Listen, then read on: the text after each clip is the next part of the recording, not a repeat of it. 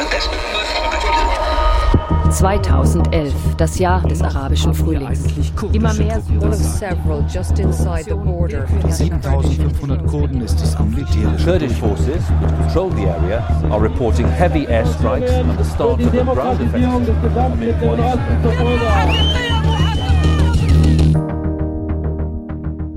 Das aktuelle Weltgeschehen sieht düster aus. Während der russische Angriffskrieg weiter in der Ukraine tobt, testet China seine Waffen in der Nähe Taiwans. Den Untergangssoundtrack liefern tägliche News über Inflation, Corona und die Klimakatastrophe. Dabei gerät schnell in Vergessenheit, dass auch in Syrien weiterhin Krieg herrscht und nebenbei der IS wieder erstarkt. Im Nordosten von Syrien, da liegt die selbstverwaltete Region Rojava. Seit zehn Jahren kämpfen die Menschen vor Ort mit Beharrlichkeit für demokratische Räume und den mit Abstand progressivsten Gesellschaftsentwurf in der Region.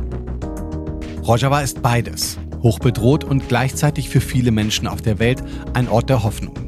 Darüber sprechen wir in dieser Folge von Global Trouble. Ich bin Steen Thorson und hoste diesen Podcast.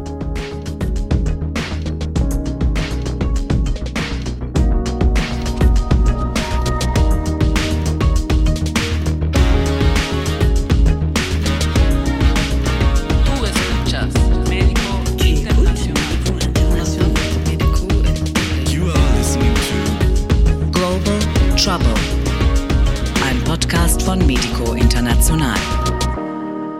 Das ist Folge 7 mit dem Titel 10 Jahre Rojava Utopie im Kriegsgebiet. Was heute als Rojava bezeichnet wird, war vor zehn Jahren noch der nordöstliche Zipfel von Syrien. Hier leben über 4 Millionen Menschen und die Region steht unter autonomer Selbstverwaltung. 2014 wurde ein eigener Gesellschaftsvertrag, eine Art Verfassung für die Menschen beschlossen, in welchem vor allem demokratische Grundrechte verankert wurden. Aber stopp! Bevor wir über Rojava sprechen, nochmal drei Schritte zurück. Nach der globalen Finanz- und Wirtschaftskrise 2008 kommt es 2011 zu Massenaufständen in Tunesien, Ägypten, Libyen und dann auch Syrien. Hier ist das erste deutsche Fernsehen mit der Tagesschau.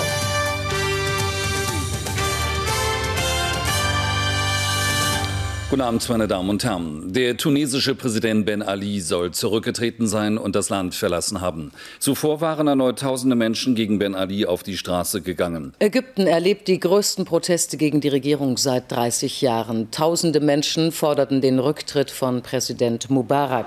In mehreren Städten Syriens trauen sich Zehntausende Demonstranten auf die Straße, um mehr Demokratie zu fordern.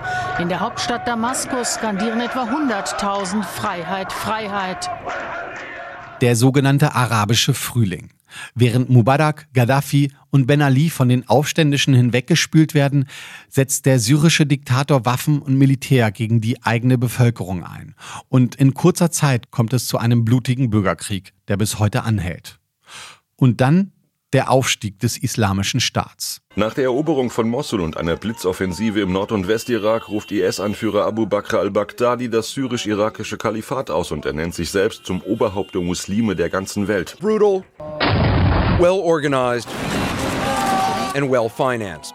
The Islamic State in Iraq and Syria, also known as ISIS, has rapidly morphed into the world's most dangerous jihadist organization. Wie marodierende Banden sind die selbsternannten Gotteskämpfer im Irak und Syrien auf ihrem Feldzug blitzschnell vorangekommen. In kurzer Zeit haben sie riesige Gebiete eingenommen und ihre islamistische Schreckensherrschaft errichtet. Die irakische Armee muss sich zurückziehen und überließ dem IS modernste Waffen von der US Army.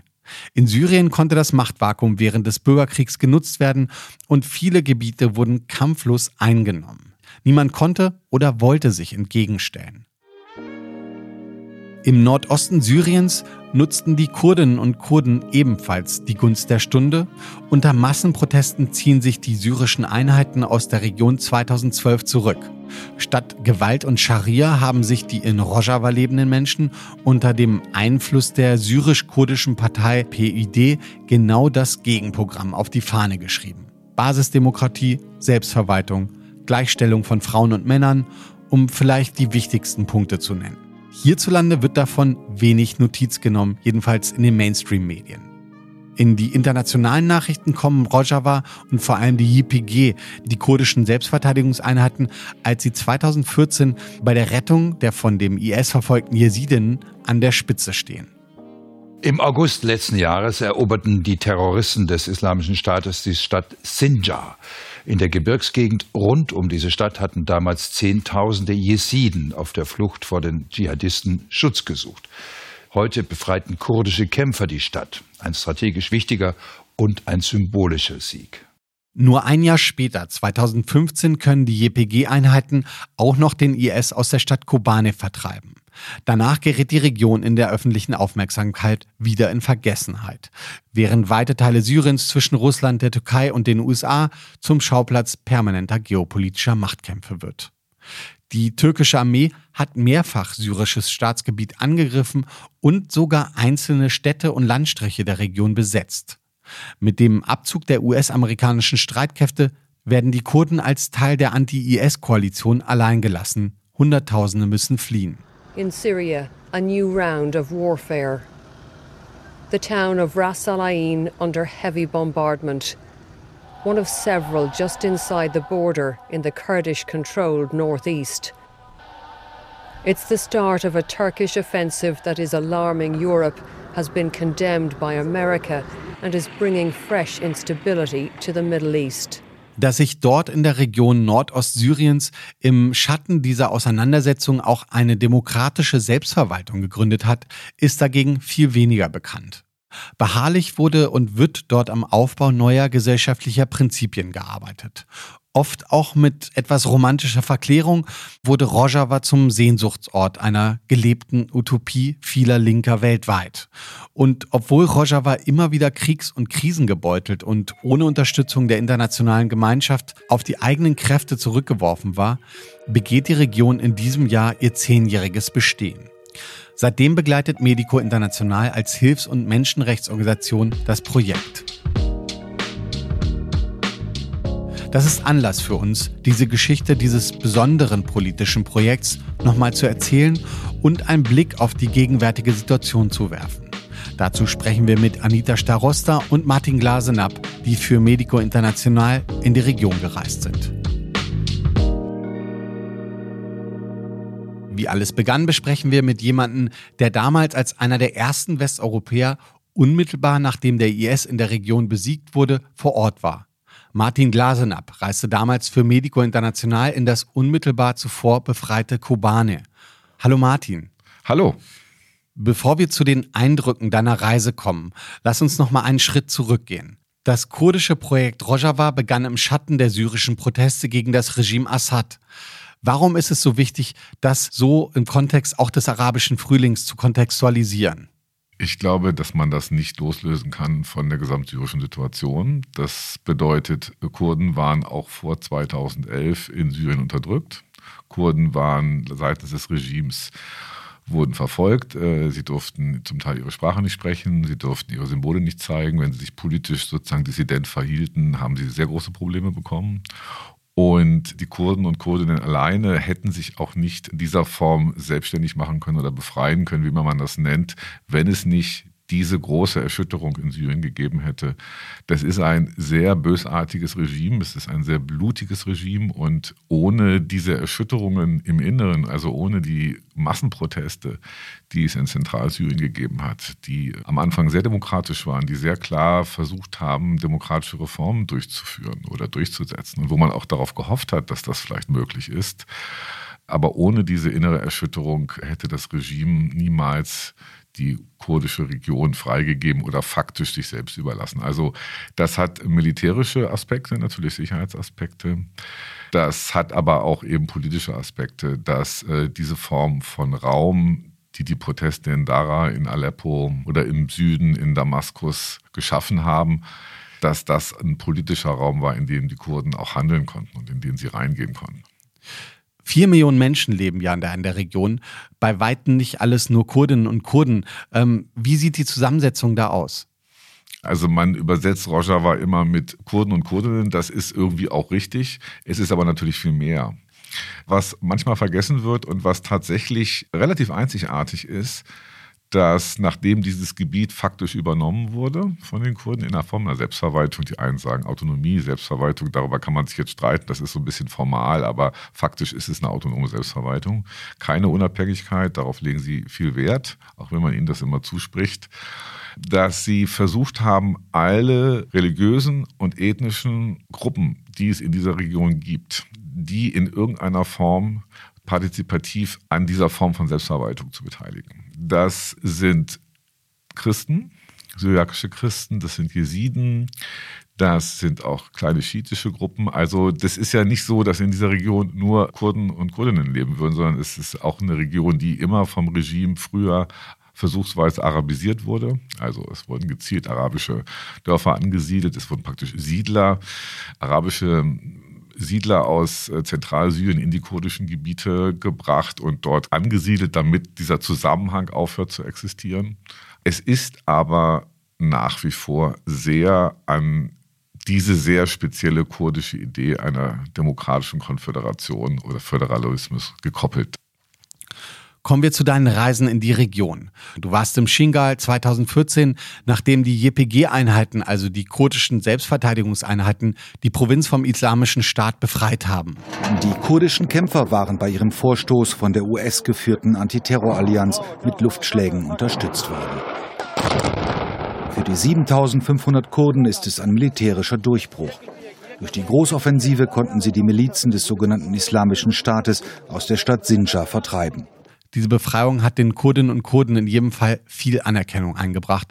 Wie hast du die Situation vor Ort damals erlebt? Ja, das ist so eine Frage, die eigentlich mehrere Aspekte hat. Das eine ist das, was da passiert ist. Und das andere ist, was ich eigentlich sehr selten erzähle, ist, was das mit mir gemacht hat. Ich glaube, das war eine Situation, wo ich das nicht voneinander trennen kann. Es gab einen genozidalen Angriff auf die jesidische Siedlungsgemeinschaft im Shingal. Die sind in die Dörfer gegangen, der IS, und hat äh, die Männer haben, wurden, die Männer wurden getötet und die Frauen wurden verschleppt und die Mädchen wurden versklavt und wer, sich, wer nicht sofort konvertierte, wurde erschossen, beziehungsweise wurde geköpft. Und dann flohen Tausende in das Gebirge. Als dann äh, das Morden begann, war es nicht nur die JPG, die geholfen hat, sondern es war tatsächlich auch die PKK, die versucht hat, die Leute A ins Gebirge zu lassen und dass der IS nicht hinterherkommt und zweitens dann eben auch diesen Korridor zu schaffen, damit die Leute vom Gebirge wieder runter können und dann äh, nach Syrien gegangen sind in ein Flüchtlingslager. Dieses Gebirge war unfassbar heiß, es war unfassbar unwirtlich und es haben sich unfassbare Szenen dort abgespielt. Also es waren nicht nur Tausende auf einer Hochebene und die mehr oder weniger verdurstet sind, sondern sie sind aus, dem, aus der völligen Hölle gekommen. Sie sind aus einer Hölle gekommen, in der sie nicht mehr wussten, was sie tun sollten. Also es gibt bezeugte Berichte von ganzen Mädchengruppen, die in die Flucht gesprungen sind, weil sie wussten, was ihnen passiert. Und als ich am Fuß des Gebirges war, weiter durfte ich nicht. Und die Leute runterkamen und mir ihre Geschichten erzählt haben und darüber sprachen, wen sie verloren haben. Diese Geschichten hat man so viele dann gehört und sie waren nicht so vermittelt, sondern ganz unmittelbar. Die Art und Weise, wie eine Miliz, eine Armee einen Vernichtungskrieg führt und die Leute vernichtet für das, was sie sind und nicht für das, was sie tun und ihnen keine Chance lässt. Und die Art und Weise, wie das gemacht wurde, das hat für mich einen faschistischen Charakter gehabt. Und das hat mich wirklich total mitgenommen. Und insoweit habe ich dann auch danach nicht nur verstanden, was die Gesiden durchgemacht haben, sondern ich habe auch verstanden, warum man die Kurden in jeder Form unterstützen muss. Wir als Medico haben das mit humanitärer Hilfe gemacht und mit anderen Dingen. Aber äh, ich habe auch verstanden und finde es auch richtig, dass äh, der Westen aus seinen eigenen Gründen die Kurden im Kampf gegen den IS unterstützt hat, weil sie hätten das niemals äh, alleine gewinnen können. Ja, ich habe mich für die Vorbereitung für das Interview natürlich eingelesen, aber das jetzt noch mal so aus ja von dir zu hören, finde ich schon unheimlich bedrückend. Du bist dann ja einige Zeit später nach Kobane gereist, als die Stadt vom IS befreit wurde. Warst einer der ersten, der quasi von außen kam. Der Aufstieg und Fall des IS, das spielt damals fast täglich eine Rolle in den Nachrichten. Und somit standen die Einheiten der Kurden im Rampenlicht der Weltöffentlichkeit. Die Kurden, die sind die einzigen, die bislang es erfolgreich bewiesen haben, dass sie dem IS und den äh, Terroristen dieser Miliz auch standhalten können. Kobane war lange Zeit ein Symbol für den schier unaufhaltsamen Vormarsch der IS-Kämpfer. Und jetzt ist es ein Symbol geworden dafür, dass der IS durchaus zu schlagen ist, zurückzutreiben ist. Was waren denn deine Eindrücke von der Reise und was hast du dort äh, eigentlich gemacht? Mhm. Also wir haben ab 2012, 13, na, 14, 14 eigentlich erst richtig, ähm, haben wir angefangen, direkt äh, humanitäre Hilfe für diese Region zu leisten. Das hat von Medico-Seite aus viele Gründe gehabt. Es gibt eine alte Verbundenheit der Hilfsorganisation Medico International zur sogenannten kurdischen Frage. Also äh, Medico war die erste relevante Hilfsorganisation, die in den 1980er Jahren über Halabscha gesprochen hat, über den Giftgasangriff der Irakis auf die kurdische Stadt Halabscha. Medico hat damals nachgewiesen, dass es deutsche Firmen waren, die das Giftgas oder die Technik für das Giftgas geliefert haben. Medico hat Wiederaufbauprojekte im Nordirak gemacht und auch in der Türkei Menschenrechtsarbeit gemacht. Und insoweit war das naheliegend in dem Moment, wo das syrische Kurdistan, ich sag mal, erwachte und sichtbar wurde und bereisbar wurde und sich artikulierte, dass wir dort tätig sind und dass wir auch die entsprechenden Kontakte und Verbindungen haben. So, weil auch wenn es immer Ländergrenzen gab, waren die Kurden nie wirklich getrennt voneinander, auch wenn sie unterschiedlich sind in den Ländern. Und Insoweit war die Reise nach Kobane auch sehr eindrücklich, weil sie tatsächlich zufälligerweise wenige Tage nach der offiziellen Befreiung stattgefunden hat. Ich glaube, die offizielle Befreiung war in der letzten Februarhälfte und ich war vier Tage später da. Und das war kalt, es war nass, die Stadt lag in Trümmern, überall lagen Blindgänger rum, man fand Leichen, diese Häuser waren fast alle zerstört. Die Leute waren sehr, sehr enthusiastisch. Erstens haben sie gewonnen. Und sie waren damals schon der Meinung, äh, das wird noch sehr lange dauern, aber wir haben sie geschlagen und wir haben sie an einem symbolisch wichtigen Ort geschlagen, der für uns genauso wichtig ist wie für sie. Und wir haben es geschafft, die internationale Staatengemeinschaft, wie man das immer sagt, aber vorrangig die Amerikaner, das ist, glaube ich, war das Entscheidende, dazu zu gewinnen, sich uns anzuschließen. Und die Kurden einfach der Meinung waren, wir haben es insoweit hinbekommen, dass wir jetzt die Unterstützung haben, die es uns ermöglicht, diesen Überlebenskampf auch gewinnen zu können. Und das war die Stimmung. Und die Stimmung war jetzt gar nicht so sehr, die ganze Stadt ist kaputt, um Gottes Willen, sondern wir bauen das wieder auf.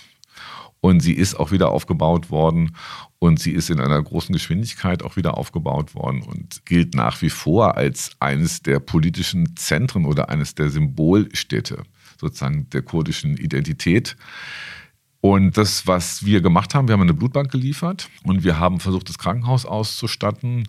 Und wir haben eigentlich von dem Zeitpunkt an, wo Kobane befreit war, begann ja letztlich diese Form von demokratischer Selbstermächtigung, demokratischer Selbstverwaltung so anzufangen. Das fing damit an.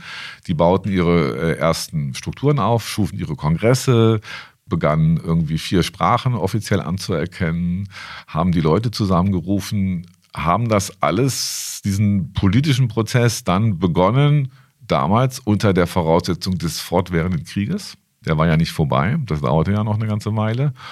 Und der damit einhergehenden fortwährenden Bedrohung. Und das ist natürlich auch immer ein Problem, wenn du anfängst, einen politischen Prozess aufzubauen, der gleichzeitig immer angegriffen wird. Also wie kannst du die Balance halten zwischen militärischen Notwendigkeiten und politischen Möglichkeiten? Das ist sicherlich eine schwierige Auseinandersetzung, aber das begann und äh, wir haben damals als Medico gesagt, wir versuchen das mit unseren Möglichkeiten humanitär zu begleiten und wir versuchen auch darüber zu sprechen, was sie tun.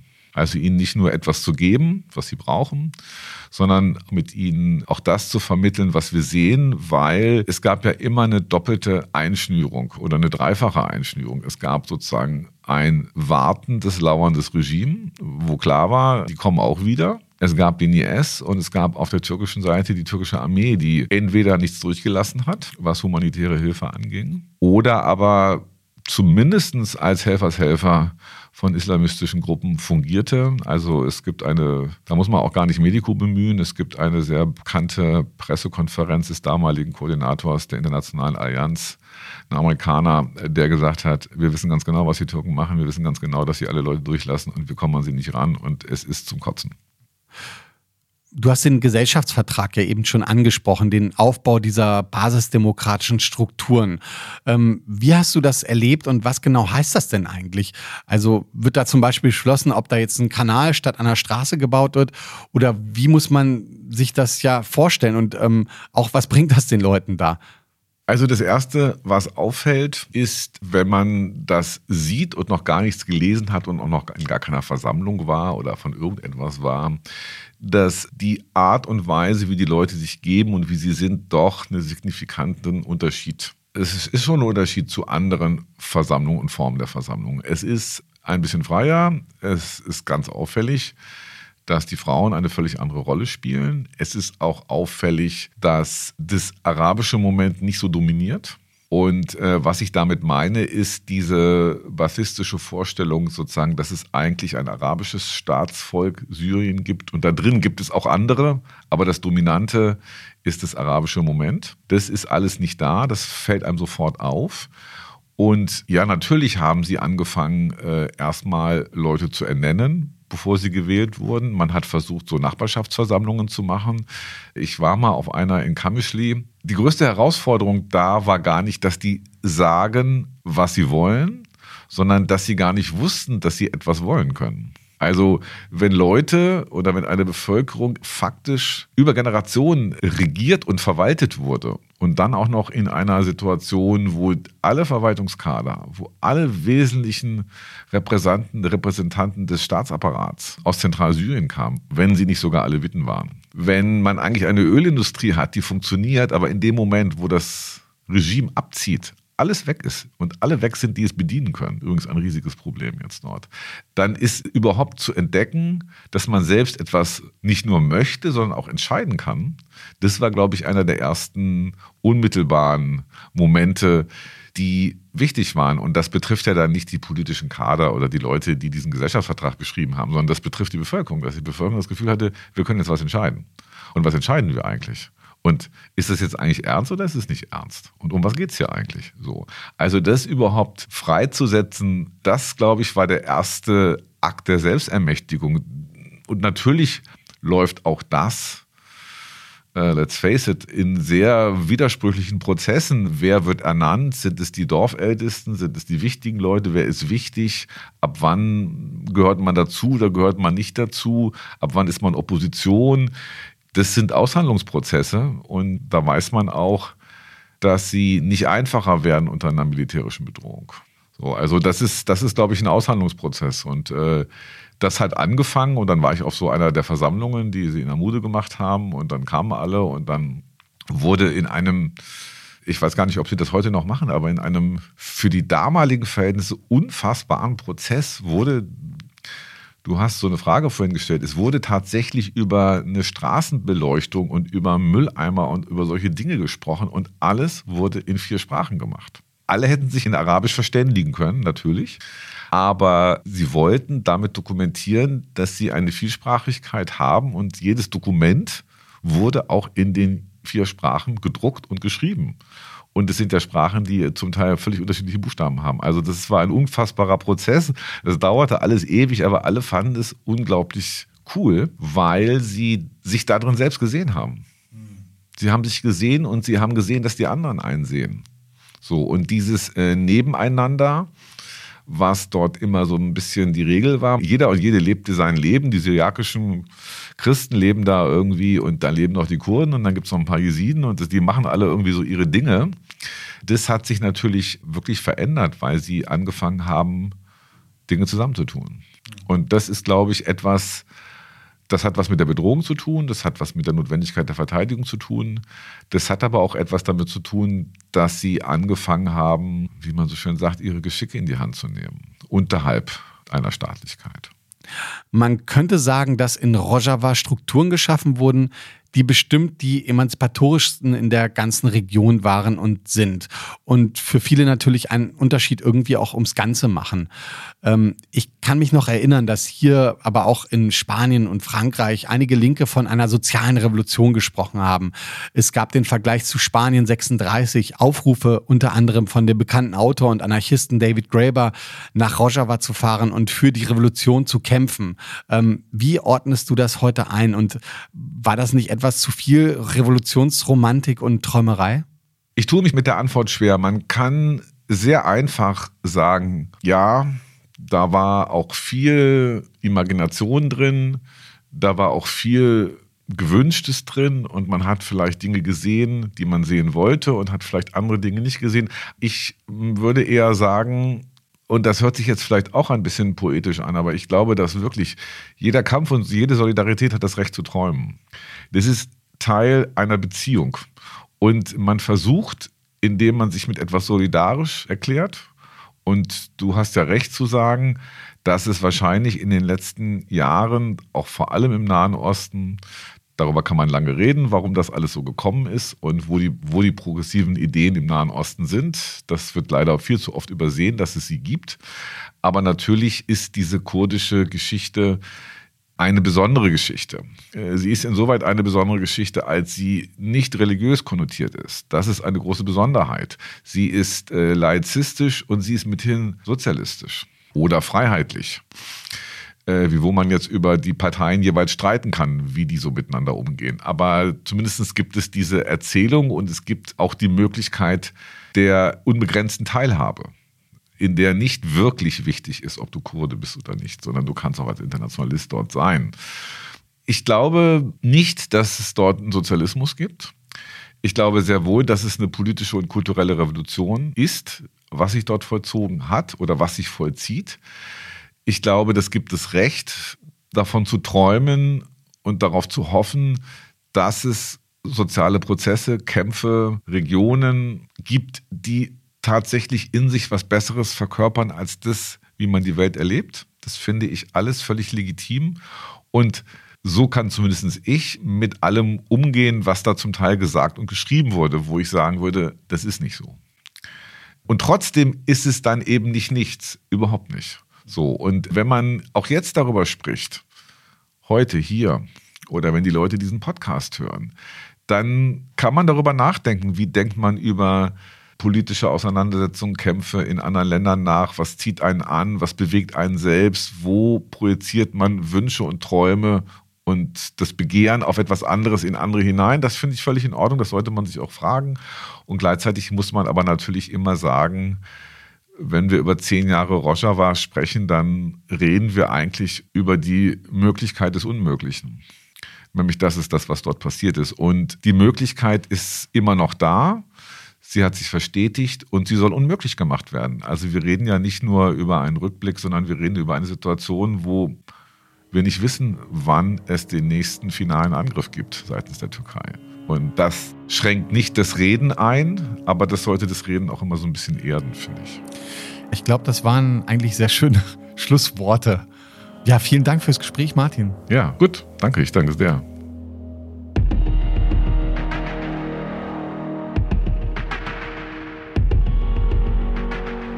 Zehn Jahre Rojava beinhaltet, wir haben das ja auch gerade schon gehört, eine Menge Hochs und Tiefs. In den vergangenen Jahren war Rojava immer wieder durch Drohungen und Angriffe aus Ankara bedroht. Die türkische Armee hat sogar 2018 und 2019 Teile der selbstverwalteten Region besetzt. Seitdem ist die Gefährdung kaum weniger geworden. Auch aktuell fürchten viele, ein neuerlicher Angriff könne bevorstehen. Doch auch jenseits dessen sind vergangene Jahre in und für Rojava aufreibend gewesen. Weiterhin gibt es die Auseinandersetzung mit dem Islamischen Staat und der ungelösten Frage, was mit den tausenden gefangenen selbsternannten Gotteskriegern geschehen soll. Die Corona-Pandemie hat die Region schwer getroffen. Hinzu kommt eine dramatische Dürre. Außerdem intensiviert die Türkei beständig ihre Drohnenangriffe.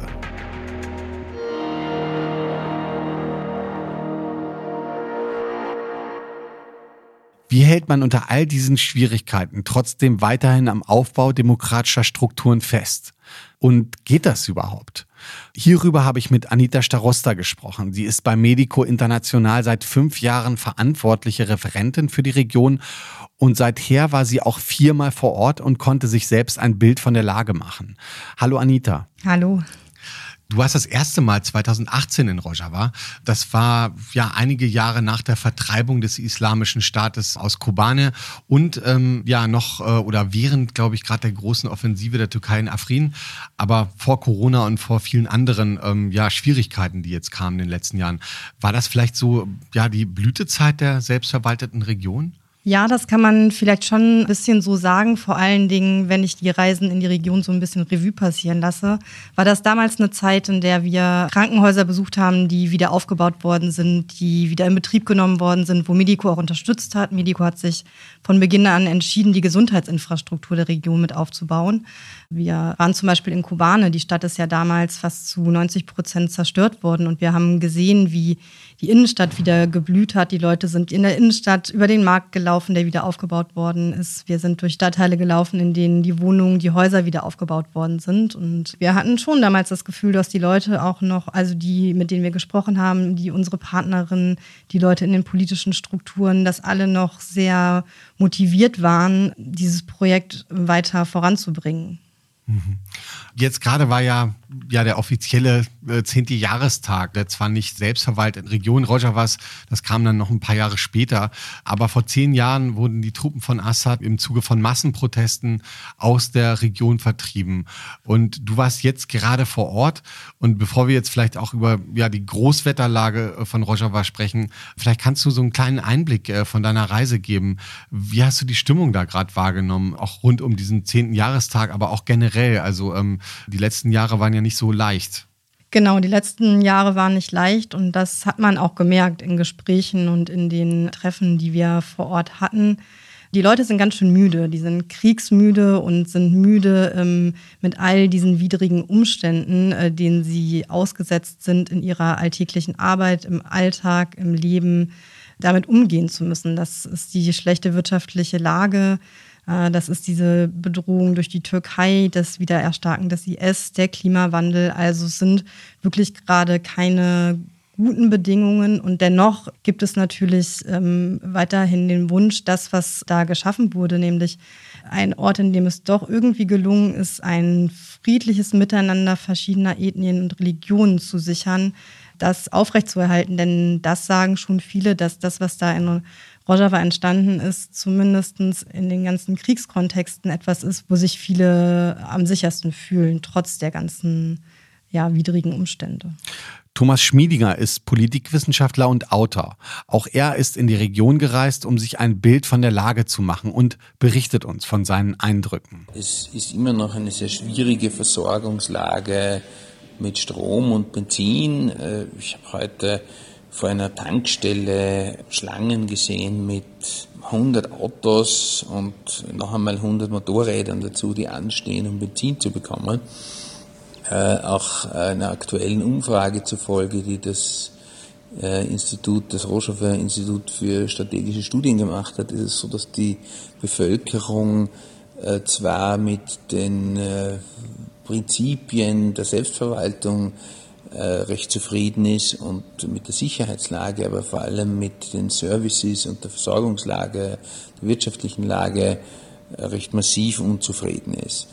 Kannst du damit, also mit diesen Worten was anfangen? Hast du das auch so wahrgenommen? Was Thomas Schmieniger da beschreibt, haben wir auch ähnlich erlebt. Die ökonomische Lage ist wirklich nicht gut. Sie ist besser als im Rest von Syrien. Äh, viele Leute aus Syrien gehen auch inzwischen in den Norden, weil sie dort zumindest noch einen Job finden und die Selbstverwaltung auch versucht, eine Grund, also Brot zu verteilen und zumindest zu schauen, dass ärmere Leute nicht hungern müssen. Aber es ist durchaus so, dass die wirtschaftliche Lage in der Region sehr, sehr prekär ist. Kommen wir zur Lage der Frauen. Auch immer wieder Thema, wenn man über Rojava spricht. Warum das so ist, hat uns Mera Zizek vom Kurdish Women Relations Office erklärt. Wenn wir von der äh, Revolution in Rojava sprechen, dann meinen wir vor allem die Frauenrevolution, die hier seit über zehn Jahren weitergeht. Die Frauen haben hier äh, eine, eine führende Rolle gespielt im revolutionären Prozess und machen das immer noch als organisierte autonome Kraft. Es ist ihnen möglich gewesen, ihren kollektiven Willen zu organisieren und in allen Bereichen des Kampfes wiederzuspiegeln und in dem Sinne halt große Errungenschaften für sich selbst und durch sich selbst für die gesamte Gesellschaft äh, zu äh, gewinnen und dadurch sozusagen die Revolution in Rojava zu einer Frauenrevolution oder zu einer sozialen Revolution zu machen, die halt in der Gesellschaft einen Transformationsprozess mit sich bringt. Wie sieht denn das Leben der Frauen in der Selbstverwaltung aus? Im Gegensatz auch zu den umliegenden Regionen vielleicht. Und was sind auch die Probleme bei der Gleichstellung gerade noch in Rojava? Genau, wie Miral das ja eben schon beschrieben hat, ähm, gibt es in der Region relativ viele Frauenstrukturen, die entstanden sind. Es gibt eigene Frauenorganisationen, Frauenhäuser. Also es gibt den expliziten Wunsch, sich unter sich und als Frauen zu organisieren. Und das ist auch was Besonderes.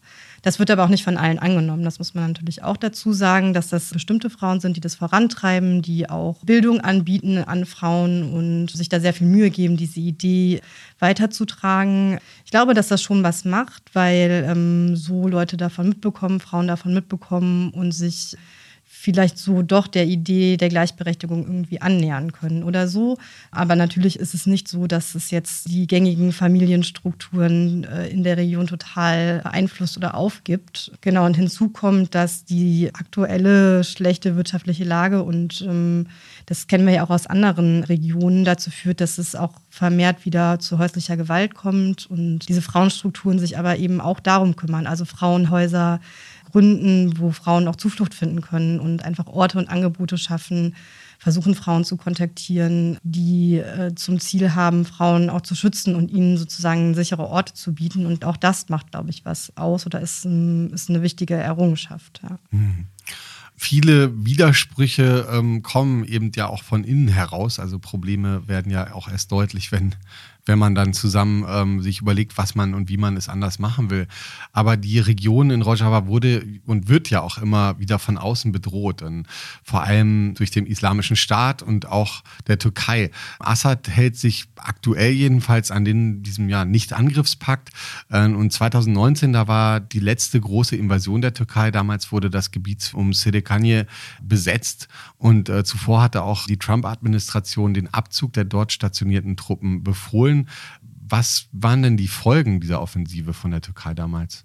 Die Folgen damals 2019, als ähm, die US-Truppen sich aus dem Grenzgebiet zurückgezogen haben und die Türkei die Gelegenheit genutzt hat, eigentlich das gesamte Grenzgebiet äh, zu Nordsyrien zu bombardieren und einzumarschieren, waren dramatisch, weil alle also viele große und wichtige Städte liegen eben in dieser Grenzregion, also Kamischlo, Kobane, Derek. Und es sind damals über 100.000 Menschen Hals über Kopf geflohen, äh, weil das auch relativ plötzlich kam und haben Zuflucht gesucht in ähm, Dörfern, in anderen Städten im Landesinneren. Äh, Medico hat damals ein Waisenhaus unterstützt, was auch davon betroffen war, wo die Kinder evakuiert werden mussten und sichere Orte gesucht werden mussten. Und es war schon war ein sehr einschneidendes Erlebnis für die Menschen, von dem sie auch heute noch erzählen.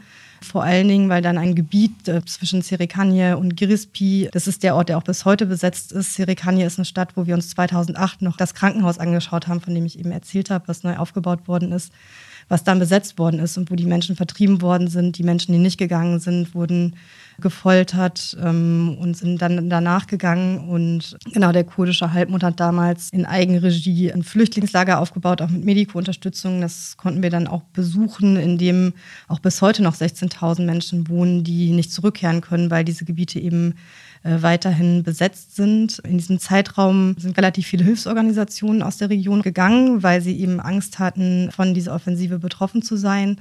Das hat vor allen Dingen für die lokalen Helferinnen bedeutet, dass sie sich sehr im Stich gelassen gefühlt haben. Erdogan droht ja gerade fast wöchentlich mit einem erneuten Einmarsch und auch der Besetzung Kobanis. Wie schätzt du diese Gefahr und die Lage gerade ein? Also Erdogan droht mit einer neuen Invasion eigentlich schon seit April. Das macht er aus mehreren Gründen. Der Hauptgrund ist natürlich, wie er das auch vor äh, bei den anderen Militärinterventionen immer argumentiert hat, die vermeintlich terroristische Bedrohung der Nachbar Nordostsyrien. Dass das nicht stimmt, wurde bei beiden Invasionen vom äh, wissenschaftlichen Dienst der Bundesregierung widerlegt. Erdogan hat bis heute kein grünes Licht bekommen für diesen Einmarsch. Es gab mehrere Treffen, auf denen das verhandelt wurde. Es gab ein Treffen in Iran mit Raisi und äh, Putin. Ähm, es gab jetzt nochmal ein Treffen in Sochi und niemand der geopolitischen Akteure, die sozusagen sich in diesem kleinen ähm, Gebiet der Selbstverwaltung aufhalten, hat aktuell Interesse, dass es dort nochmal eskaliert oder die Region sich weiter destabilisiert. Aber es ist natürlich total absurd, dass wenn wir über dieses Szenario reden, völlig klar ist, dass es äh, geopolitische Akteure sind wie äh, Russland, Iran, die USA, die sozusagen über die Zukunft von vier bis fünf Millionen Menschen in diesem kleinen Fleck in Syrien entscheiden. Die Selbstverwaltung ist nie Teil von solchen Verhandlungen.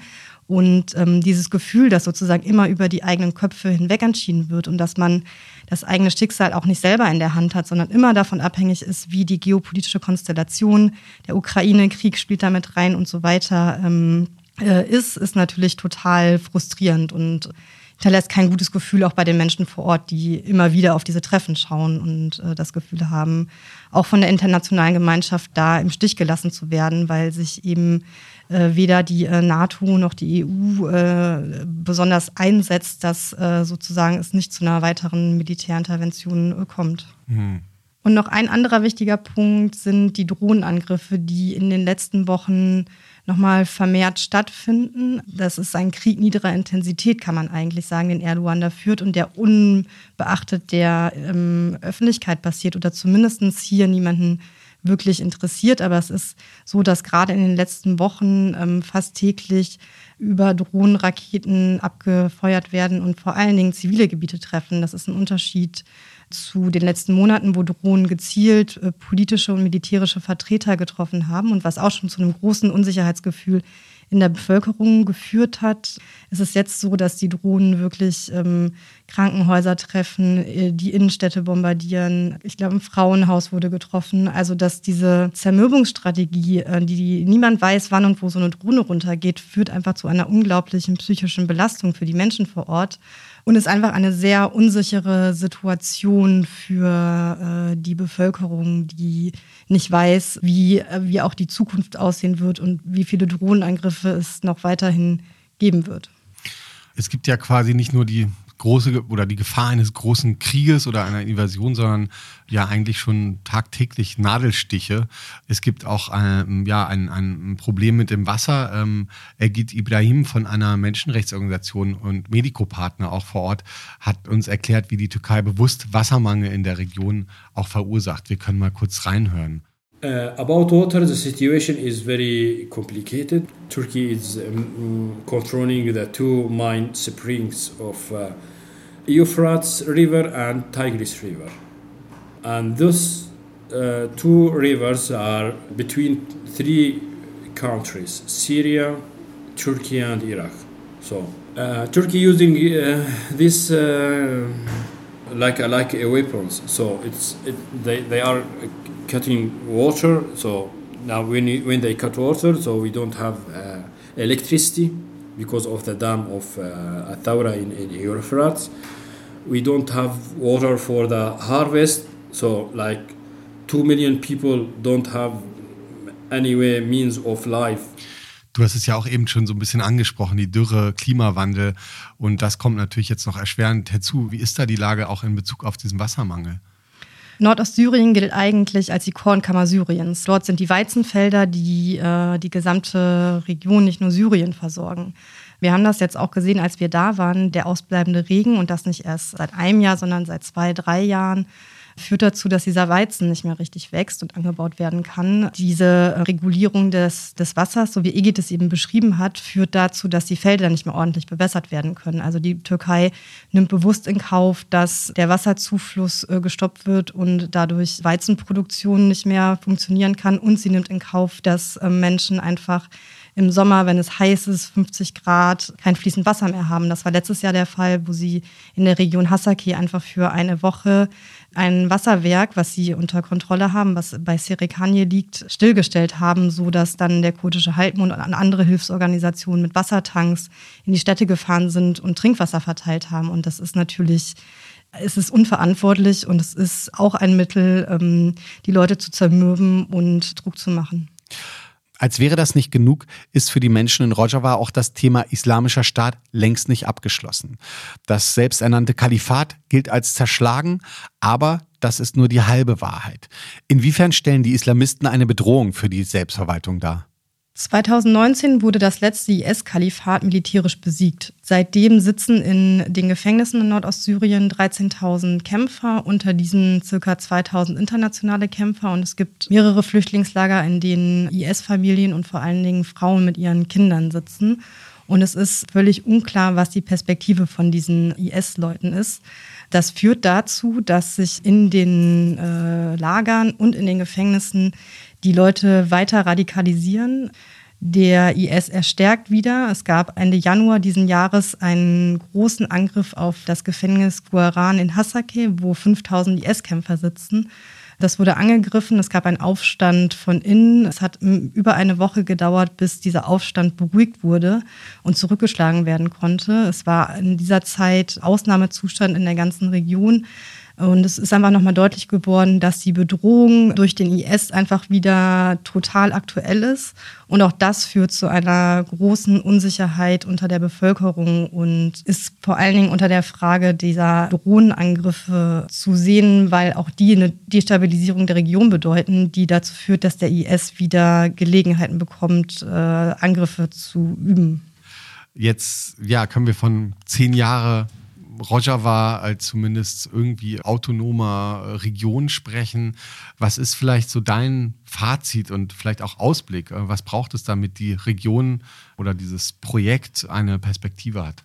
Also ich glaube, ein ganz zentraler Punkt ist das Verhältnis zu internationalen politischen Akteuren, weil das merken wir auch in unserer Arbeit, dass man immer an eine Grenze stößt und das ist die des Statuses ähm, der Selbstverwaltung. Völkerrechtlich gehört Rojava immer noch zu Syrien, das heißt, der offizielle Machthaber ist Assad. Äh, in allen internationalen Verhandlungen müsste man also mit Assad verhandeln. Das ist zum Beispiel in der humanitären Hilfe so. Also die WHO und die UN haben ihre Büros in Damaskus. Und ähm, es gibt keinen offiziellen UN-Hilfsübergang mehr in die Region, so dass auch diese ganze Frage der Hilfsgüter, zumindest der UN-Hilfsgüter, über Damaskus laufen muss.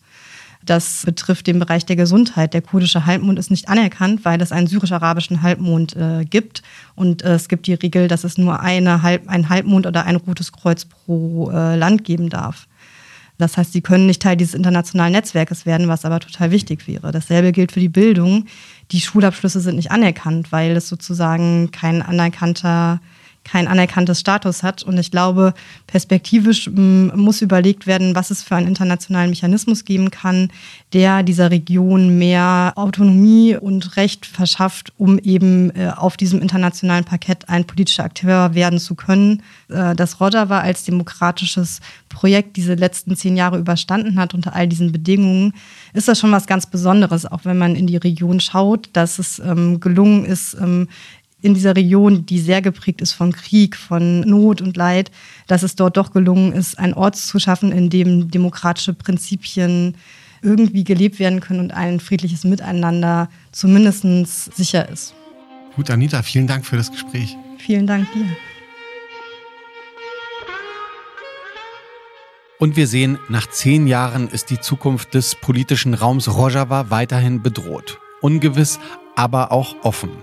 Wie pessimistisch oder optimistisch man auf diese Offenheit schaut, ist unterschiedlich. Das zeigt sich auch in den Antworten, die uns drei Gesprächspartnerinnen gegeben haben, die auch schon in der Folge zu Wort gekommen sind. Thomas Schmiedinger, Egid Ibrahim und Zizek Meral.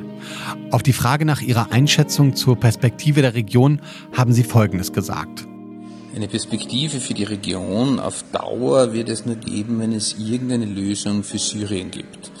Das ist im Moment schwieriger denn je, weil da ja auch genau jene Mächte involviert sind, die auch im Ukraine-Krieg auf beiden Seiten des Konflikts stehen. Das Beste, was im Moment drin ist, ist eine Einfrierung der derzeitigen Situation.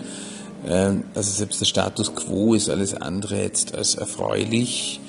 Äh, aber viel mehr wie den im Moment aufrechtzuerhalten wird wahrscheinlich, solange sich die globale politische Lage nicht ändert, nicht drin sein. The next years will be very difficult for people because people are very exhausted about the situation, very tired.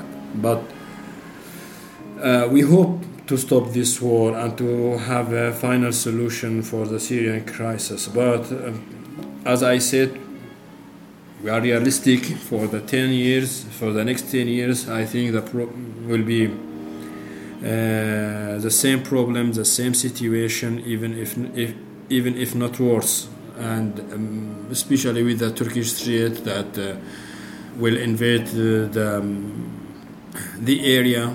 And the self-administration will always making the resources for preparing for a war, for a big war.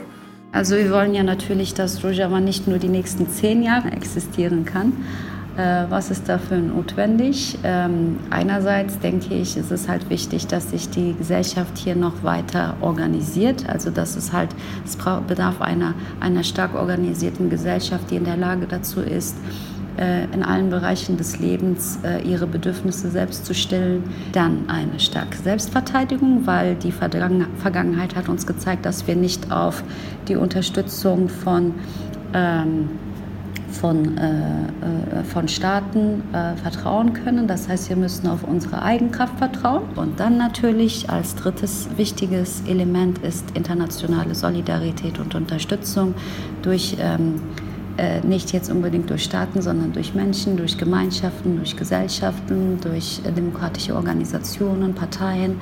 Also dieses ganze Netzwerk, das seit äh, Beginn sozusagen die Verteidigung der Revolution vor allem außerhalb der Grenzen Rojavas übernommen hat und immer noch übernimmt, das ist natürlich einer der wichtigsten Garanten für, ähm, für die Zukunft der Revolution.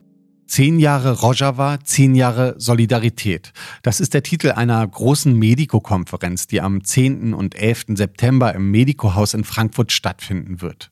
Inhaltlich wird sie auf die Entwicklungen in den vergangenen Jahren blicken und mögliche Perspektiven für Rojava diskutieren.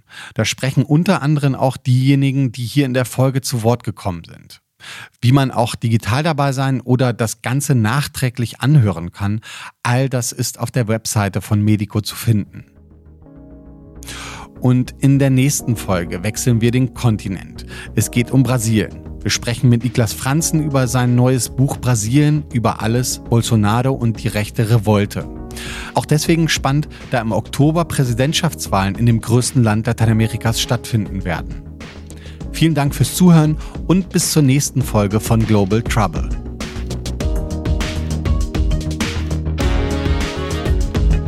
Global Trouble, ein Podcast von Medico International.